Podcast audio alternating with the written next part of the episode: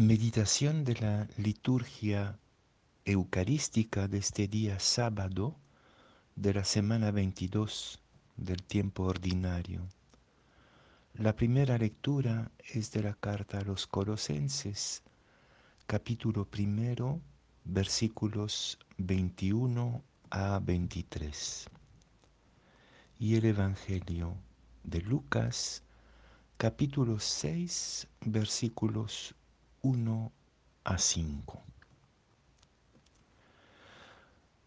Un sábado Jesús atravesaba un sembrado. Sus discípulos arrancaban espigas y frotándolas con las manos se comían el grano.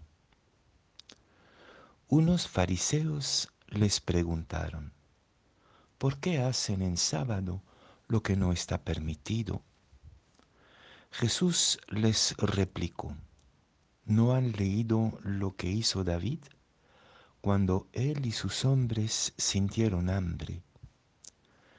Entró en la casa de Dios, tomó los panes presentados que solo pueden comer los sacerdotes, comió él y les dio a sus compañeros, y añadió, el Hijo del Hombre es Señor del sábado.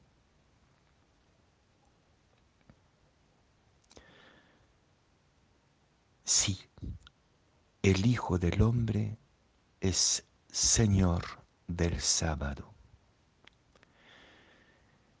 En la tradición de la Biblia, el sábado es como el resumen, la síntesis de la ley.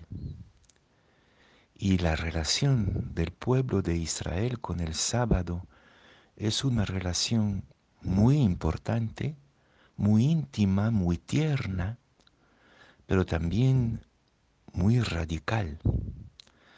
Y constantemente en el Evangelio Jesús rompe la obligación del sábado por una obligación, una urgencia mayor que es la urgencia del amor.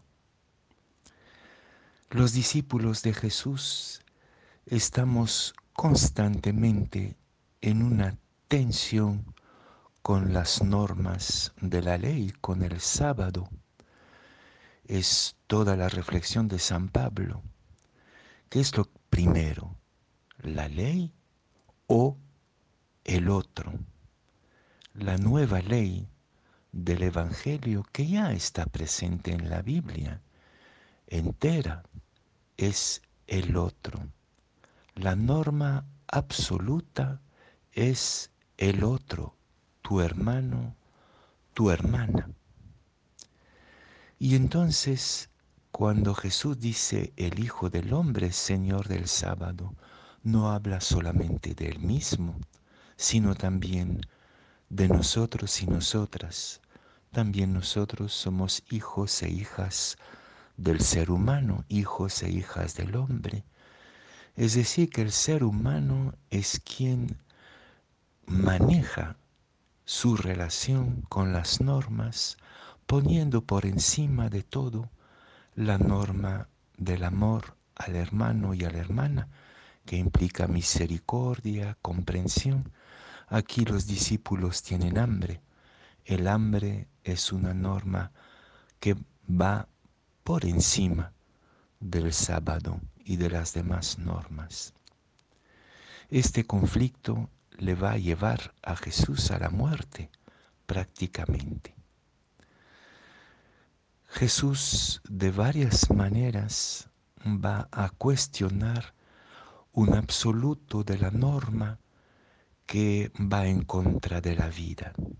Acuérdense de este pasaje tan bello del capítulo 4 de San Juan, cuando Jesús dice a Nicodemo, eh, el Padre me ha entregado todo juicio, toda norma, toda ley, podríamos decir, y yo no enjuicio a nadie, no vine para condenar, sino para que tengan vida y vida en plenitud.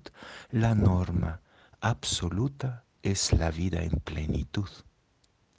La vida en plenitud de tus hermanos, de la comunidad humana, de los pobres. En el capítulo 25 de San Mateo, el juicio final se va a juzgar no en la norma del derecho, sino con el vaso de agua o el pan que has compartido con tu hermano sediento o hambriento. ¿Acaso eso quiere decir que ya no hay normas? Por supuesto que no.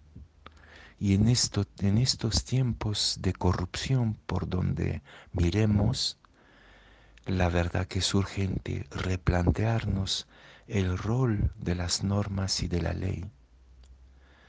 El derecho es urgente hoy para contrarrestar el caos y el drama de la corrupción, del mal, de la delincuencia, que parece ser la, la única norma universal desde arriba hasta abajo. Sí, necesitamos de las normas y de las leyes y también los cristianos tenemos que dar el testimonio de un respeto del derecho como primera actitud de amor al otro y de respeto al otro. Pero nunca una norma puede impedirnos amar, salvar, atender, perdonar al hermano. La norma absoluta es el otro, la otra, y toda norma apunta a este amor, amar a Dios y amar a tu hermano. Esto es, dice Jesús, la síntesis de toda la ley. Y cuando hay competencia entre amar urgentemente al otro y cumplir con la norma, tranquilamente como Jesús, hay que transgredir la norma para atender al hermano. Esto mismo, diría San Pablo, es la libertad cristiana, la libertad de amar que hace de tu hermano y de tu hermana la norma última.